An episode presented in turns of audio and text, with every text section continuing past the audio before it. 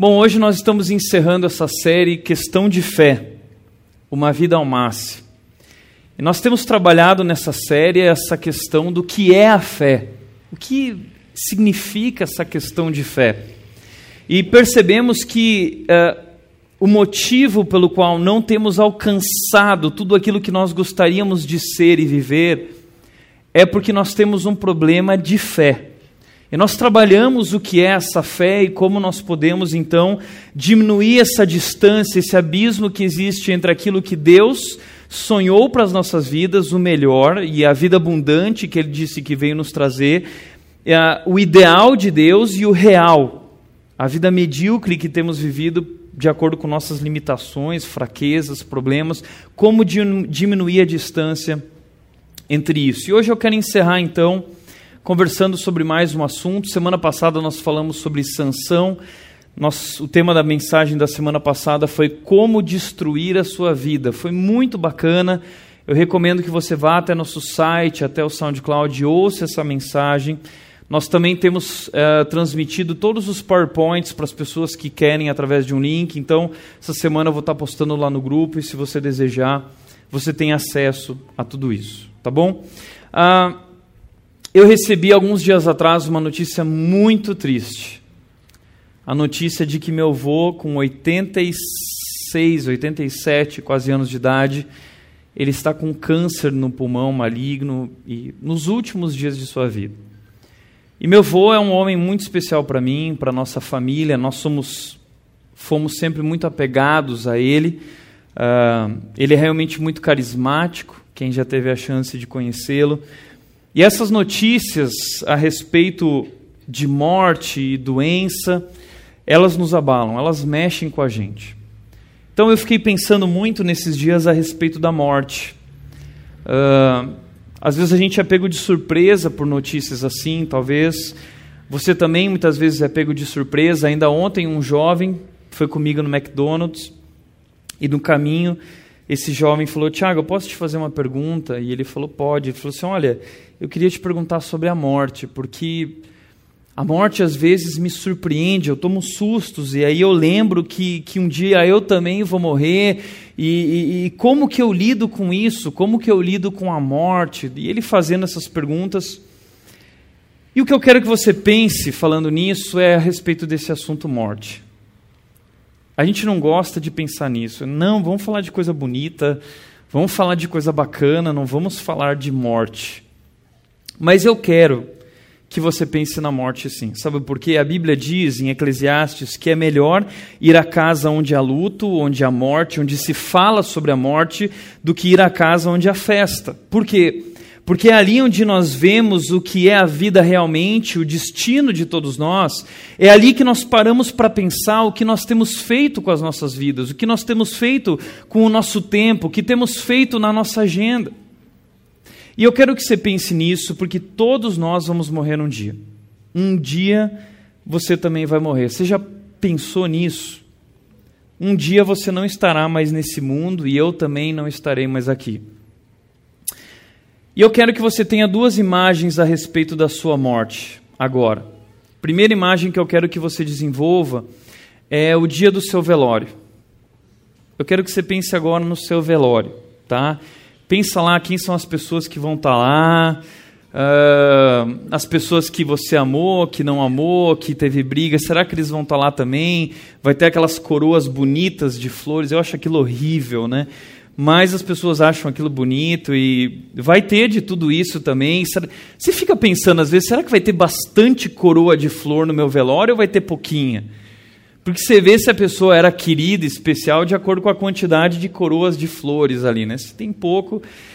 Então pense um pouco no seu velório. Brincadeiras à parte, o que eu quero que você pense é Naquele momento em que o pastor vai falar, em que muitas vezes as pessoas querem dar uma palavra sobre a vida do, do presunto ali, é, do defunto, você está ali e as pessoas vão falar sobre você. Pergunta: o que as pessoas vão falar sobre você?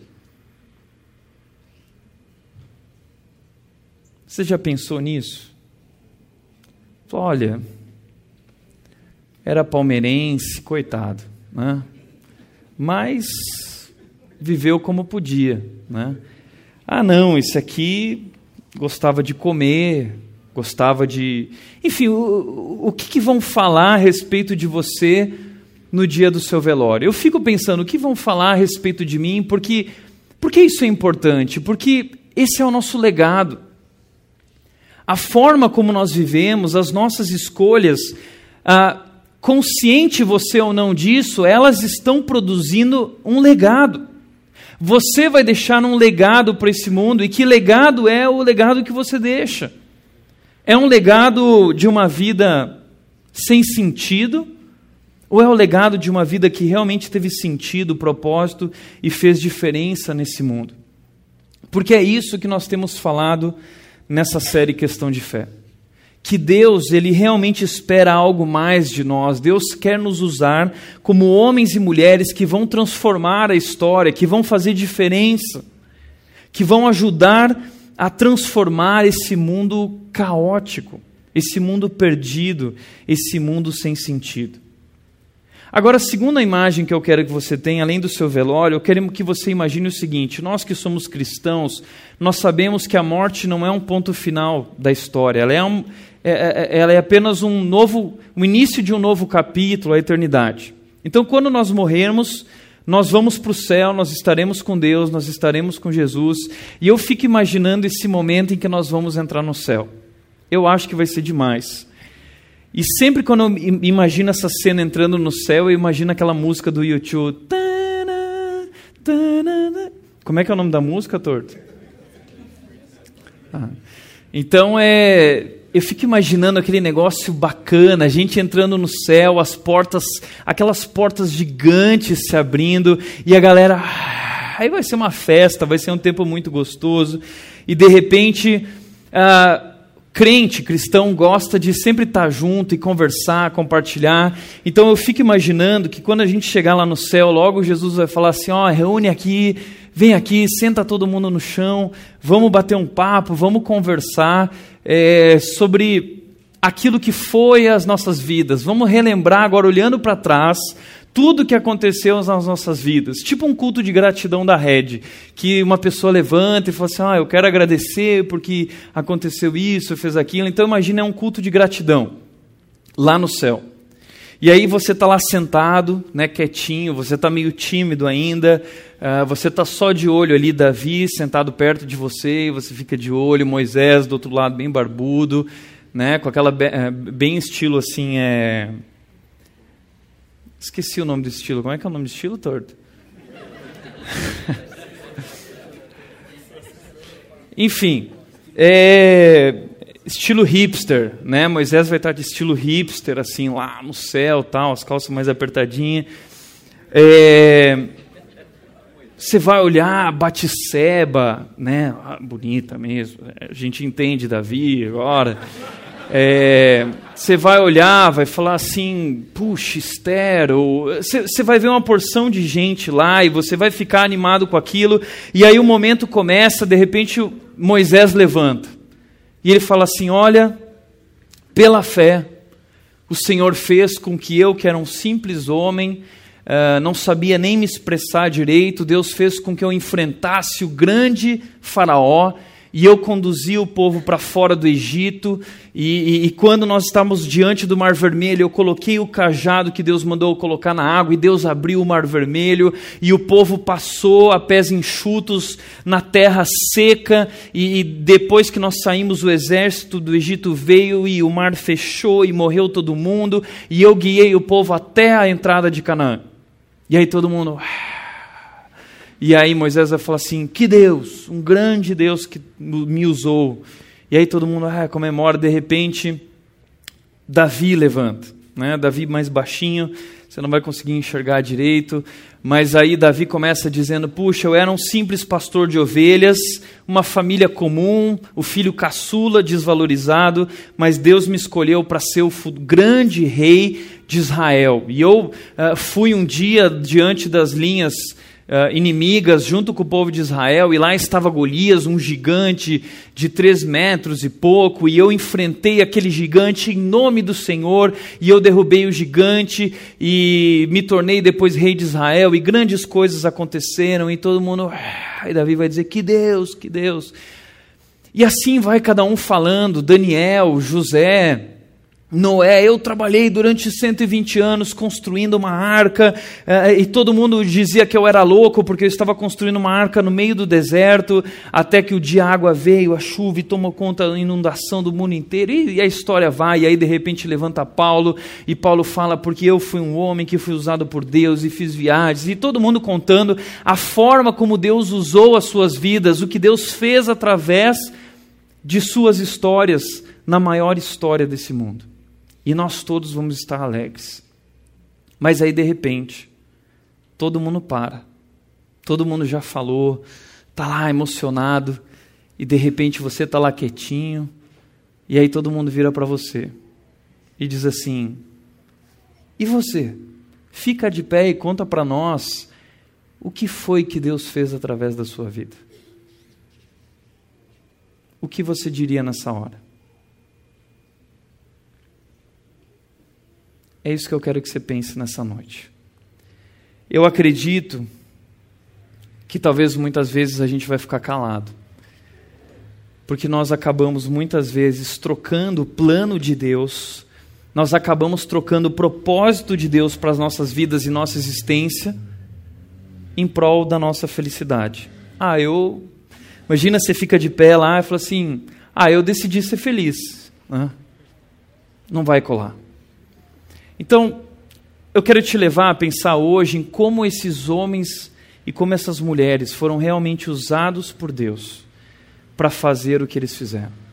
O que eles tinham na cabeça, como eles conseguiram vencer a, a, as suas lutas pessoais, fraquezas e debilidades. Eu quero te convidar a abrir tua Bíblia em Hebreus capítulo 11, versículos 13 a 16.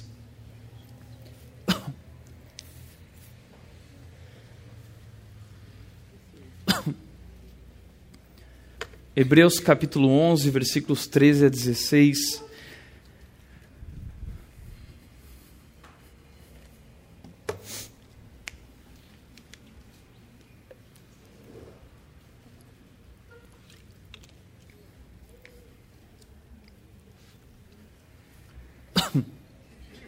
O texto diz o seguinte: se você não tem Bíblia, você pode acompanhar comigo. Diz assim: Todos esses, quem são todos esses?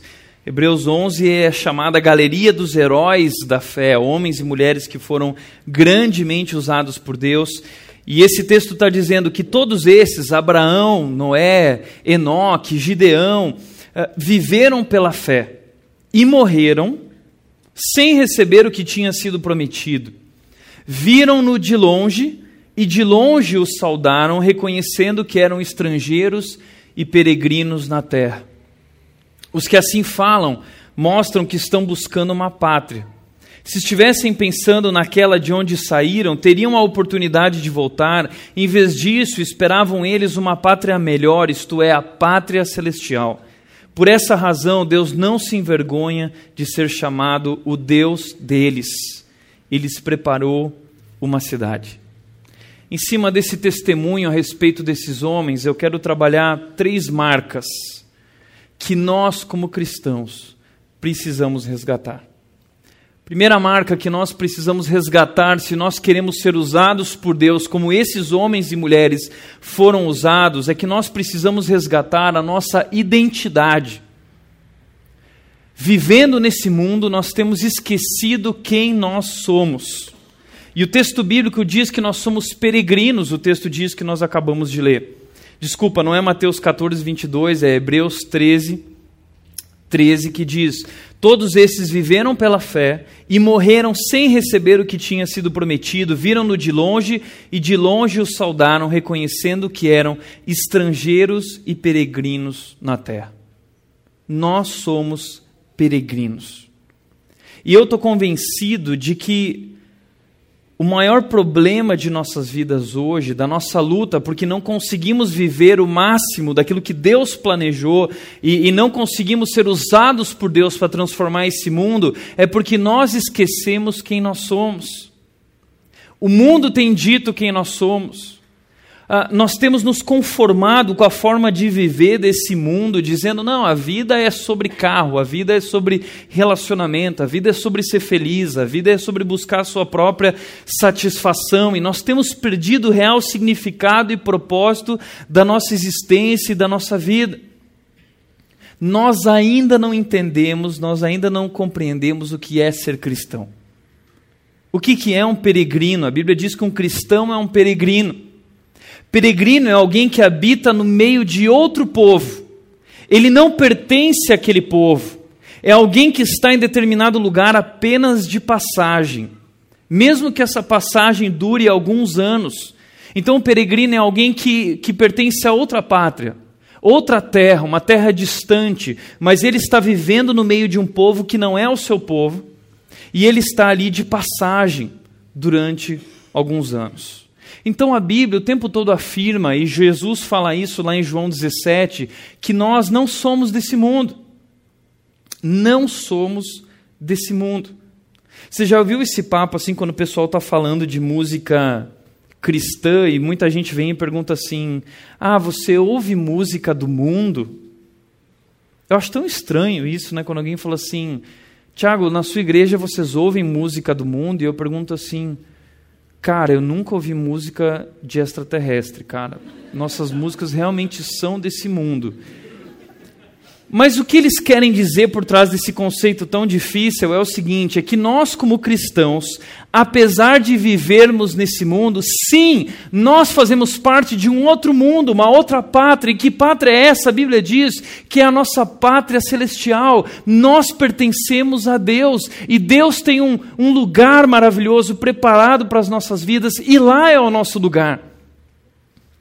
E nós não nos sentimos bem enquanto não estivermos lá porque é lá que nós falamos a, a, linguagem que, que é capaz de nos fazer felizes, é lá que nós vamos encontrar o que é capaz de realmente nos fazer felizes. Você já percebeu isso? Nenhuma experiência desse mundo é capaz de realmente nos fazer felizes, de trazer significado real para a nossa vida e nossa existência. Como disse C.S. Lewis, ele disse: Se eu tenho em mim mesmo um desejo que nenhuma experiência humana deste mundo pode satisfazer, a explicação mais provável, óbvia, é que eu fui feito para um outro mundo.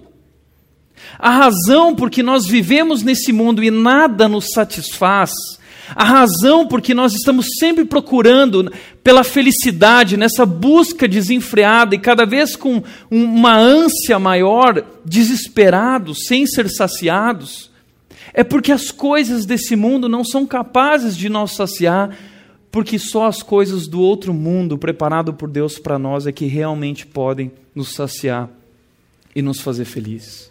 Salomão reconheceu isso em Eclesiastes capítulo 3, versículo 11, ele disse que Deus, ele fez tudo apropriado, cada coisa no seu lugar e a seu tempo. E que ele, ao criar o homem e o mundo, ele pôs no nosso coração na nossa alma o anseio pela eternidade. Ou seja, Deus colocou dentro de nós uma sede pela eternidade. Deus colocou dentro de nós um buraco, um vazio que clama por Ele, como disse Blaise Pascal. O vazio que existe dentro de nós é do tamanho de Deus. E só Deus pode suprir isso, e só a eternidade, esse lugar maravilhoso com Deus, é capaz de realmente uh, uh, encaixar aqui e saciar a nossa sede e curar os nossos problemas de depressão, de ansiedade, porque nós vivemos num mundo sem Deus. Nós vivemos num mundo perdido, nós precisamos de Deus, nossa alma precisa de Deus. Por isso o texto continua dizendo que, mesmo assim, mesmo Deus tendo feito isso, nós, seres humanos, não conseguimos compreender inteiramente o que Deus fez. A gente continua é, querendo encontrar nesse mundo alguma coisa que nos sacie. E nós estamos sempre consumindo, consumindo, procurando algo e mais e mais e mais, e nada é suficiente. Como disse também C.S. Lewis, ele continua dizendo: nós somos criaturas divididas, correndo atrás de álcool, sexo e ambições, desprezando a alegria infinita que Deus nos oferece. Alegria infinita, vida abundante. E nós desprezamos isso como uma criança ignorante que prefere continuar fazendo bolinhos de areia numa favela porque não consegue imaginar o que significa um convite para passar as férias na praia.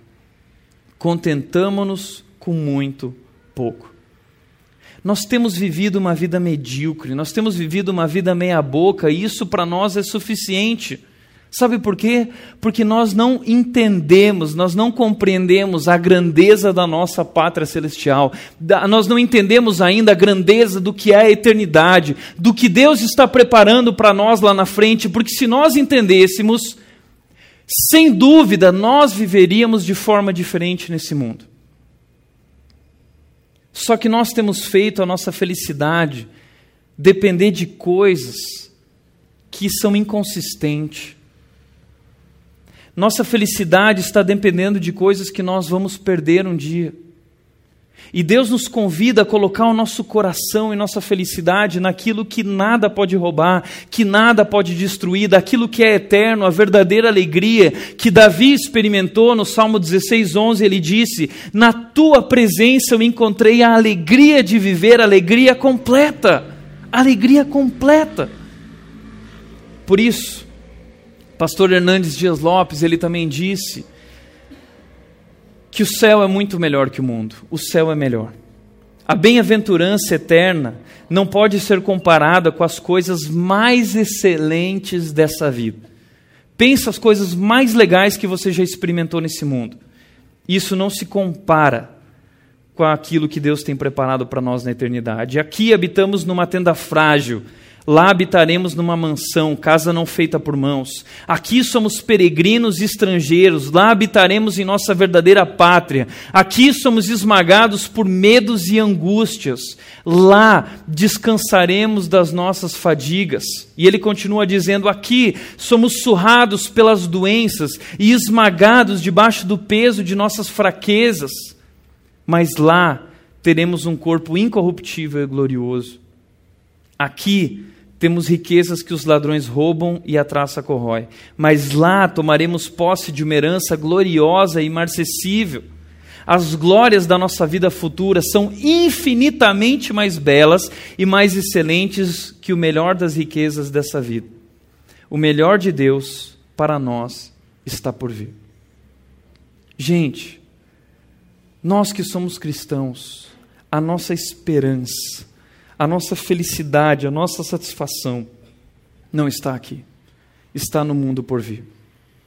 Por isso, Paulo disse: se a nossa esperança em Cristo se limita apenas a essa vida, somos mais infelizes de todos os homens.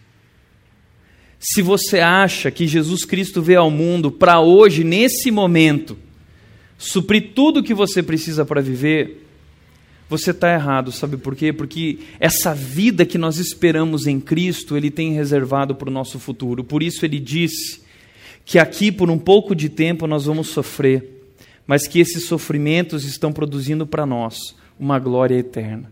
E lá nós vamos desfrutar do melhor de Deus, porque Deus reservou o melhor por final. Eu lembro de uma vez, acho que eu já contei isso aqui, que eu fui para Minas Gerais pregar lá num local e quando terminou o encontro, eu fui para casa de um pessoal mineiro e eu estava louco para ir para casa deles porque eu adoro comida mineira.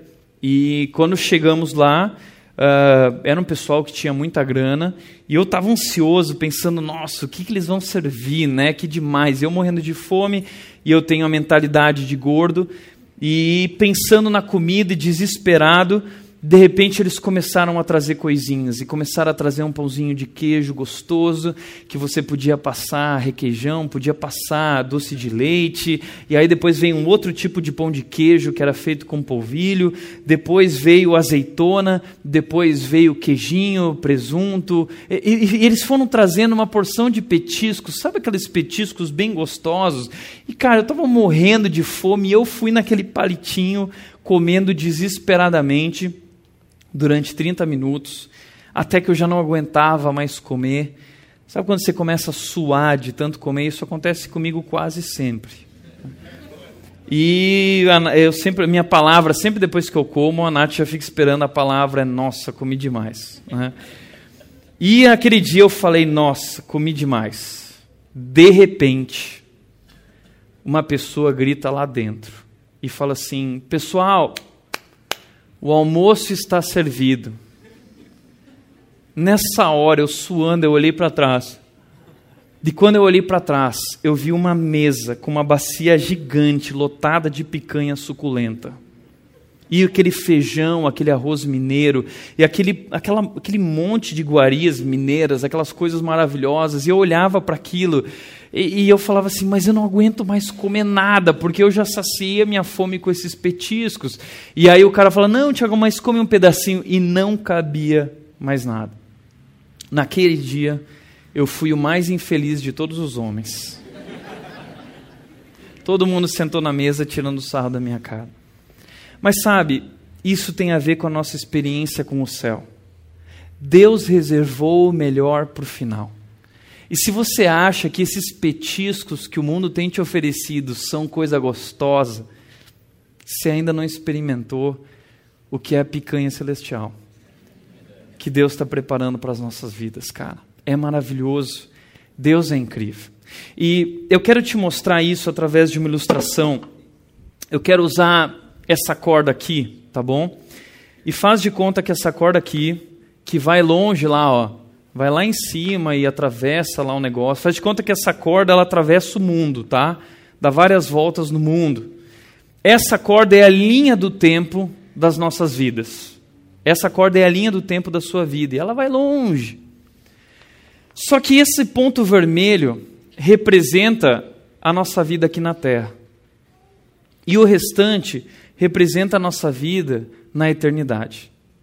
É mais ou menos isso que Deus está querendo falar para nós que nós somos peregrinos, porque a nossa esperança não deve estar nesse curto período de tempo das nossas vidas. A nossa esperança, a nossa vida e existência, ela precisa estar nessa eternidade, nessa vida que nós teremos com Deus e será tudo maravilhoso, perfeito, como uh, uh, nós realmente sonhamos. Só que o problema é que nós temos um problema na nossa fé. E nós não conseguimos visualizar essa pátria celestial, nós não conseguimos enxergar essa eternidade, porque nós vivemos no mundo imediatista, nós vivemos no mundo materialista, e nós temos resumido a nossa existência a esse curto período de tempo. E aí o que, que a gente faz? Divide esse tempo aqui em infância, adolescência, juventude, aí você estuda pra caramba, você trabalha, rala pra caramba, para daí você chegar naquela fase da vida que você fala assim: trabalhei muito e agora eu vou curtir. E a gente fica trabalhando aqui, ó.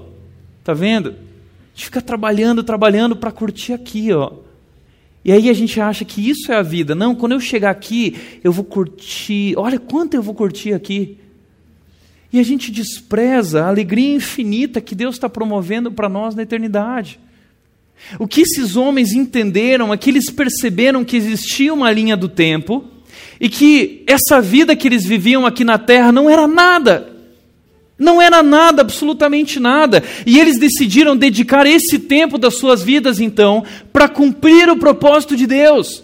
Eles decidiram viver esse período do tempo deles em obediência, dizendo: dane-se a minha felicidade, eu vou ser fiel a Deus, eu vou fazer o que Ele quer, porque aquilo que Ele tem para a minha vida de verdade, Ele reservou para o final, para depois. A eternidade onde eu vou passar milhões e milhões e milhões e milhares de anos ao lado dele, curtindo, num mundo que funciona, num mundo de justiça, num mundo de paz, no mundo que nossa alma anseia. Deus pôs no nosso coração um anseio por esse mundo. Por isso, entenda: isso aqui não vai ser capaz de te fazer feliz. Por isso, dedique esse curto período de tempo e entenda: você é um peregrino aqui. E a sua carreira, o seu trabalho, aquilo que você faz, você precisa dedicar a Deus, porque a Bíblia diz que isso vai produzir algo para você durante esse tempo aqui. Nós somos peregrinos. Nós precisamos resgatar a nossa identidade. Lembre-se quem você é enquanto você vive, trabalha e respira nesse mundo. Segundo lugar, nós precisamos resgatar a nossa agenda. além de perdermos a nossa identidade, nós nos tornamos confusos na nossa agenda porque o mundo tem dito o que nós devemos fazer. Nós temos vivido a agenda do mundo. A agenda do mundo diz: você tem que fazer isso, aí você tem que trabalhar, estudar, depois fazer pós, fazer aquilo e trabalhar assim e tal. E você vai trabalhar tanto para que você tenha dinheiro, para que você possa viajar, para que você possa ser assim, para que você possa. E nós vivemos nesse, nessa correria desenfreada por nada. Por nada. O texto bíblico diz que esses homens eles tinham na sua agenda um compromisso com o reino de Deus. E é, foi isso que eles fizeram com o seu tempo. Diz o texto, Hebreus 11, 14 a 16, continua dizendo: Os que assim falam mostram que estão buscando uma pátria, mas não estavam buscando pensando naquela de onde saíram, porque eles teriam a oportunidade de voltar. Em vez disso, esperavam eles uma pátria melhor, isso é a pátria celestial. E eles viveram e trabalharam em prol dessa pátria celestial que eles contemplaram pela fé. Por isso, a minha pergunta é: como anda a sua agenda? Quanto do que você faz realmente é um compromisso do reino? É um chamado do reino de Deus. Quanto disso realmente tem a ver com aquilo que Deus espera da sua vida, com aquilo que Deus quer fazer através da sua vida? Porque nós andamos tão ocupados, nós estamos super ocupados. A gente nunca tem tempo para nada. Ah, vamos fazer isso. Não, sabe o que é? Eu não tenho tempo. E aí a gente fala sobre, puxa, e seu tempo com Deus, devocional, oração, você tem investido nisso? Não, eu não tenho tempo, eu ando super ocupado. Mas pergunto, ocupado com o quê? Ocupado com o quê? Nós vivemos uma correria desenfreada e sem sentido. Por isso, esse homem chamado Randy Alcorn, ele é um escritor americano, ele disse não deixe sua vida acontecer simplesmente. Escolha o que fazer com ela, ou então, no fim, você se perguntará para onde ela foi.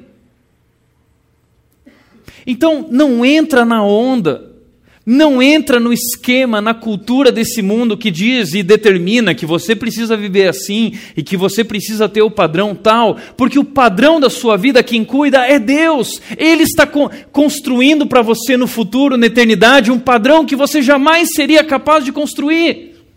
E ele diz: não se preocupa com o padrão, porque o padrão cuido eu. Eu tenho o melhor, excelente para você. Você vai viver no melhor lugar do mundo um condomínio celestial com paz e com tudo de bom e de melhor. Mas aqui nesse mundo, eu quero que você gaste o meu tempo dedicando a sua vida ao propósito que eu tenho para a sua vida, de que você viva para anunciar a minha grandeza e o meu reino que está por vir. Esse é o nosso chamado. E como disse C.S. Lewis também, se você ler a história, você vai descobrir que os cristãos que mais fizeram pelo mundo presente foram precisamente aqueles que mais pensaram no mundo vindouro. Quanto mais você vislumbrar essa eternidade, quanto mais você pensar nesse mundo que está por vir, mais produtivo você será aqui na terra. Se você colocar teus olhos na eternidade, você vai se tornar mais produtivo aqui em relação ao plano e o propósito que Deus tem para a sua vida. Agora pergunta. Talvez você disse, Tiago, mas esse negócio de reino de Deus é um negócio tão difícil para mim. O que, que é o reino de Deus? E como eu posso viver para o reino de Deus na prática? Eu já disse que reino é o lugar onde uma vontade exerce o domínio. Então, a, o reino de Deus é o lugar onde Deus exerce o domínio e a sua vontade é soberana sobre tudo e todos. Mas hoje existem muitos reinos. Tem o meu reino, tem o seu reino, o reino do Alexandre, da Denise. E, e, e, e esses nossos reinos é um lugar onde a nossa vontade domina. Só que quando nós nos tornamos cristãos, o que nós fazemos é dizer: venha a nós o teu reino. O que você diz quando faz essa oração do Pai Nosso, você está dizendo: Deus, assuma o controle da minha vida. Agora, que hipocrisia você dizer: venha a nós o teu reino, mas você não entrega o controle da sua vida para Deus, você não toma decisões de acordo com a palavra de Deus, isso é hipocrisia. Então, venha a nós o teu reino, é Deus, assume o controle da minha vida, toma conta da minha vida em todas as áreas. E Romanos 14, 17, ele diz o que é o reino de Deus e como nós podemos vivê-lo na prática. Ele diz: Pois o reino de Deus não é comida nem bebida, mas justiça, paz e alegria no Espírito Santo. Aqueles que assim servem a Cristo, aquele que assim serve a Cristo é agradável a Deus e aprovado pelos homens. Esse é nosso chamado. É assim que nós devemos servir a Cristo, com esse reino, que significa, primeiro lugar, praticar a justiça. Ah, Tiago, mas como eu vivo o reino no trabalho? Como eu vivo o reino na escola, na faculdade, na minha família, na vida que levo nesse mundo? Como eu vivo o reino? Primeiro lugar, praticando a justiça. O que é certo é certo, o que é errado é errado. E é Deus quem define o que é certo e é Deus quem define o que é errado e não esse mundo. Nós estamos vivendo um momento em que falar de justiça é muito propício. Porque nós estamos vivendo num Brasil corrupto, e como é triste a gente ver essas manifestações em prol da eh, contra a corrupção e você andar na rua e ver gente ainda jogando lixo no chão, e gente que estaciona na vaga de deficiente, e gente que para na vaga da farmácia quando não está indo na farmácia, e gente que. E nós continuamos sendo corruptos. Isso são coisas bobas que eu estou falando. Mas quem é fiel no pouco é fiel no muito. Então, essas pequenas coisas, detalhes, mostram quem realmente você é. Eu já disse isso aqui, daquela mulher que o homem virou para ela e falou assim: Olha, se eu te der um milhão de dólares, você dorme comigo essa noite? Ela falou assim: Ai, por um milhão de dólares eu durmo. E ele fala assim: Se eu te der dez reais, você dorme comigo essa noite? Fala assim, ai, você está pensando que eu sou o quê? E aí ele vira para ela e fala assim: o que você é eu já sei, agora é só uma questão de preço. Então, nós somos corruptos também. E talvez para nós é uma questão apenas de, de preço, né? O, o, o que, que vai nos comprar? Mas o reino nos chama a viver e praticar a justiça, e somos nós cristãos que deveríamos ser o exemplo de justiça no Brasil. As pessoas deveriam olhar para nós e dizer: Uau, essa gente, esse povo é justo, eles são corretos. Mas infelizmente nós, como cristãos, temos perdido a, a, o sabor, sendo sal da terra e a luz do mundo, nós temos nos tornado como eles, nós estamos sujos, nós estamos vivendo na lama. Estamos no meio de toda essa corrupção. Mas o que Deus é capaz de fazer através de um homem justo? Sabe o que Deus é capaz de fazer através de um homem justo? O que ele tem feito através da vida do juiz Sérgio Moro. Você sabia que o juiz Sérgio Moro é cristão? Um homem muito sério com Deus? Talvez um dia o Sérgio Moro vai estar lá no céu e quando perguntarem para ele o que você fez, ele vai dizer: Eu ajudei através da minha vida a limpar a corrupção de uma nação e libertar uma nação da opressão de líderes corruptos. Nós precisamos orar por ele. Mas Deus tem chamado a mim e Deus tem chamado a você para fazer grandes coisas em nome dele. Deus quer usar o que você faz. E basta você praticar a justiça para que Deus faça grandes coisas através de você. Você não consegue imaginar o que Deus é capaz de fazer através de um homem e uma mulher justo, íntegro. Deus faz grandes coisas. Segundo lugar, nós somos chamados a promover a paz nesse reino. O que é promover a paz? Nós compartilhamos o amor de Deus nós somos responsáveis por amar as pessoas. Nós somos responsáveis por mostrar às pessoas a grandeza desse amor. Nós somos responsáveis com nossa vida e existência a praticar o perdão e levar as pessoas até a esse constrangimento, dizendo: puxa, como pode ele me amar, como pode ela me amar e me tratar dessa maneira, sendo que eu não mereço isso? É assim que nós nos sentimos com o amor de Deus por nós. Paulo diz: eu, eu fico constrangido com o amor de Deus por mim, e assim deveriam as pessoas se sentir em relação ao nosso amor por elas. Elas deveriam se sentir constrangidas, porque nós amamos como Jesus nos ama. E o texto diz: nós amamos porque Ele nos amou primeiro. Então nós somos chamados a promover a paz. Nós somos chamados a promover a reconciliação. Nós somos chamados a viver algo diferente com nossas vidas e histórias. Só que hoje nós somos muito mais conhecidos como esse povo que não pode fazer isso, que não pode fazer aquilo, do que esse povo que promove a paz, esse povo que promove o amor. E qual é o maior mandamento da Bíblia? Amar a Deus e amar ao próximo. Toda a lei, diz Jesus, tudo se resume em amar a Deus e amar ao próximo. Você tem promovido a paz vivendo esse amor por Deus e esse amor ao próximo. Terceiro e último lugar, provando a alegria de Deus.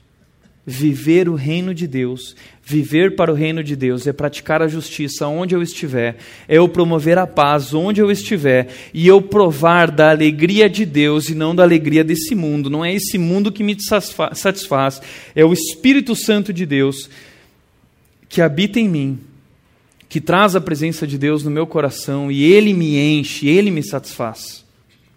Só que nós queremos ficar provando das alegrias do mundo e a gente acaba perdendo o propósito da nossa existência por causa disso. Por isso, nós precisamos resgatar a nossa agenda. Nós temos um compromisso com o reino.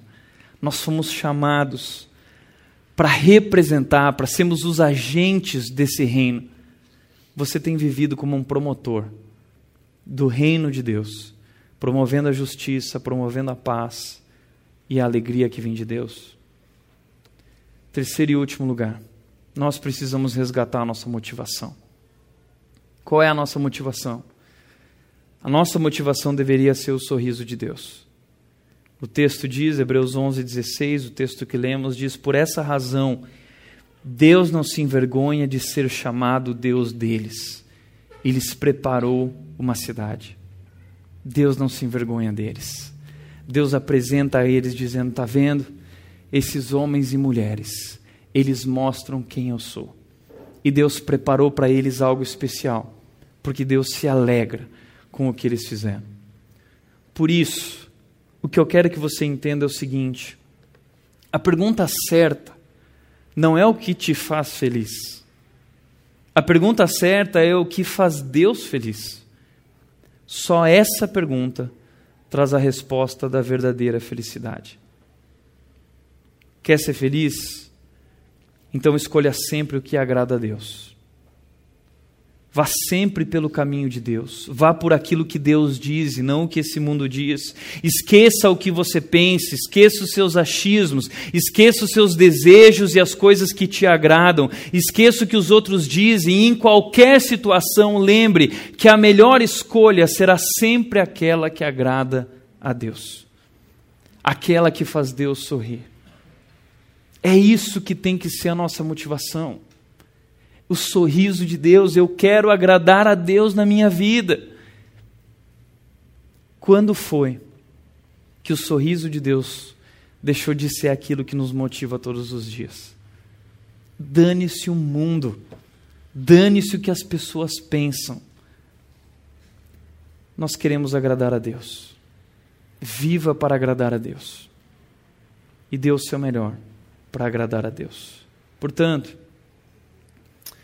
Hebreus 12 continua dizendo, e nós agora estamos caminhando para o encerramento. Eu vou chamando os meninos para virem aqui na frente. O texto continua dizendo, portanto, diante de tudo isso que nós vimos que esses homens fizeram e viveram, também nós, uma vez que estamos rodeados por tão grande nuvem de testemunhas, livremos-nos de tudo que nos atrapalha vocês, nós ouvimos aqui o, o que é que tem te atrapalhado. Livre-se disso e do pecado que nos envolve. Corramos com perseverança a corrida que nos é proposta, tendo os olhos fitos em Jesus, autor e consumador da nossa fé. O que esse texto está dizendo, em primeiro lugar, é que nós somos parte de uma equipe vencedora. Eu lembro que eu sou assim até hoje, na verdade eu não lembro. Quando eu vou jogar futebol, eu sempre tento dar um jeito de ficar na equipe mais forte. Porque eu sou muito ruim. E quando eu estou no meio de uma equipe boa, parece que eu não sou tão ruim. E eu e o Diego, a gente sempre briga por causa disso. Né? Ele diz que isso é panelinha. Agora, o que a Bíblia está dizendo é que nós fomos chamados a uma panelinha vencedora, nós fomos chamados a um time vencedor, uma equipe vencedora. Você faz parte desse time de Deus, assim como Moisés, assim como Davi, assim como Gideão, assim como Daniel, assim como Paulo e Pedro. Nós fazemos parte dessa equipe. Assim como Deus escolheu Moisés para usá-lo, para transformar aquela nação e aquele período da sua geração, assim como Deus escolheu Davi, escolheu Paulo, Deus escolheu você.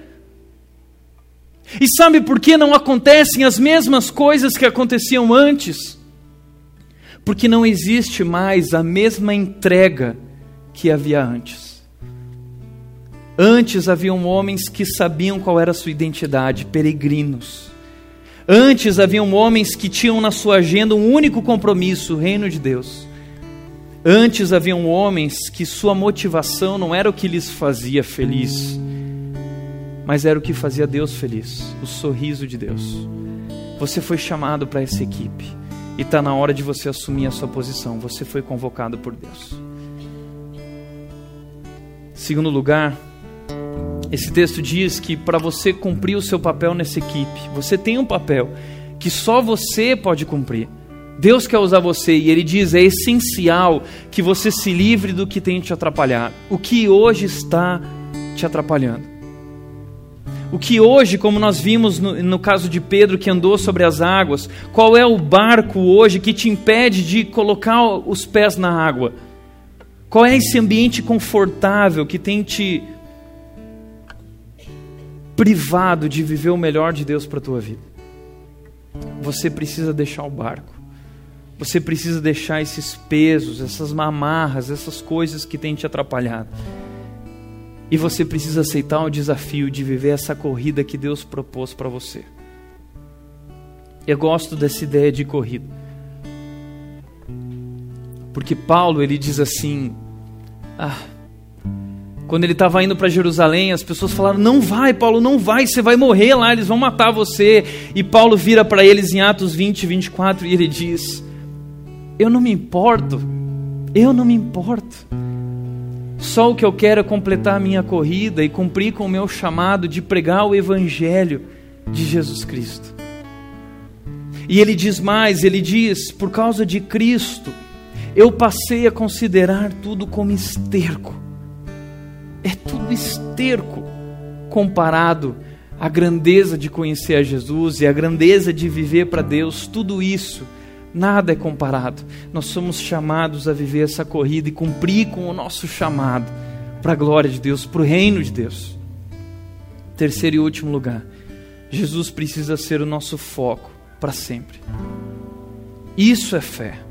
Fé é eu colocar os meus olhos em Jesus e não tira os meus olhos de Jesus. Assim como Pedro sobre as águas andando, enquanto ele olhava para Jesus, ele estava sobre as águas, mas quando ele olhou para o vento, quando ele olhou para as ondas, ele começou a afundar. E assim nós temos vivido em nossa existência. Enquanto nós olhamos para Deus, tudo vai bem, mas quando nós olhamos para as crises, quando nós olhamos para os problemas financeiros, quando nós olhamos para os nossos pecados, a gente se perde.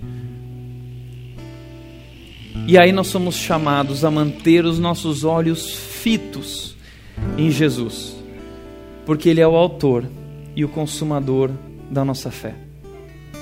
Jesus nessa corrida, Ele não está na torcida. Jesus é aquele que já correu a corrida antes de nós e Ele está na linha de chegada, olhando para nós e dizendo: Vem, você consegue, porque eu consegui. Vem, porque a minha força está contigo. Vem, porque a minha paz é a tua paz. Vem, porque a tua alegria é a minha alegria. Vem, porque a tua vida é a minha vida. Vem, você vai conseguir. Ele é o autor e o consumador. Ele completou a corrida, por isso não importa se você vai conseguir ou não vai conseguir. Ele disse: Você já é vencedor, nós já somos mais do que vencedores vencedores. Então coloca os teus olhos naquele que já venceu. Ele precisa ser o nosso foco para sempre, para sempre, para sempre. Ele é o nosso herói. A gente está numa época que muitos heróis estão sendo falados porque o sonho do ser humano é, é ser esses heróis e nós temos um herói. Eu lembro que uma vez eu estava no acampamento, ano passado, e eu vi um grupo de adolescentes E eles estavam conversando, conversando, conversando, e animados e gesticulando. E eu fiquei curioso, falei assim: o que, que eles estão falando? Deixa eu me aproximar. E eu me aproximei deles, eu fiquei ouvindo o que eles estavam falando. E eles estavam falando assim: era um grupo de adolescentes nerds. E eles diziam: não, porque o Homem-Aranha ganha do Super-Homem. Não, porque o Batman, cara, quando ele usou aquele poder especial, não, porque, cara, o Homem de Ferro, não sei o quê, não, mas quando junta com o Yu-Gi-Oh! É, eles ficaram discutindo isso e eu ficava ouvindo, eu não entendi nada do que eles falavam. Mas uma coisa eu sei. Eu sei que Jesus é o maior herói. Jesus ganha do Yu-Gi-Oh, cara. Jesus ganha do Homem-Aranha. Jesus ganha do Super-Homem. Jesus ganha de todos. E o texto bíblico diz que ele, pela alegria que lhe fora proposta, qual é a alegria que fora proposta para Jesus? A alegria de resgatar a mim e a você das trevas da morte. Essa foi a alegria que foi proposta para ele e ele suportou a cruz por causa disso. Desprezando a vergonha e assentou-se à direita do trono de Deus. Pensem bem nele, naquele que suportou tal oposição dos pecadores contra si mesmo, para que vocês não se cansem nem desanimem. Porque na luta contra o pecado e contra esse mundo, vocês ainda não resistiram até o ponto de derramar o próprio sangue. Ele derramou o próprio sangue por nós. É isso que a cruz é. É Jesus Cristo nos trazendo a vitória. E esse sangue nos faz vencedores. Por isso, não importa o quão difícil seja, Ele já venceu. Ele já venceu. Amém?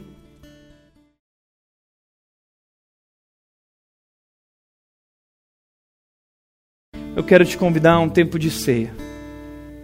Porque a ceia nada mais é do que isso. Somos nós mantendo os nossos olhos fitos em Jesus, aquele que derramou o próprio sangue, aquele que, pela alegria de que lhe foi proposta, suportou tudo. Nós celebramos a ceia para não perder o foco, para lembrar quem é o nosso herói, para lembrar quem é o nosso Deus, para lembrar onde está a nossa pátria, para lembrar o que é a nossa vida e que esse mundo não é nada perto daquilo que Deus tem preparado para nós. Deus reservou o melhor por final. É por isso que nós celebramos a ceia. Enquanto você estiver comendo pão e tomando o cálice de suco que representa o vinho, o sangue de Jesus, eu quero que você lembre: Deus reservou o melhor para o final. E eu estou aqui dizendo que eu reconheço isso e eu vou viver por isso. Legal? Quero convidar aqui o pequeno grupo do Davi da Shai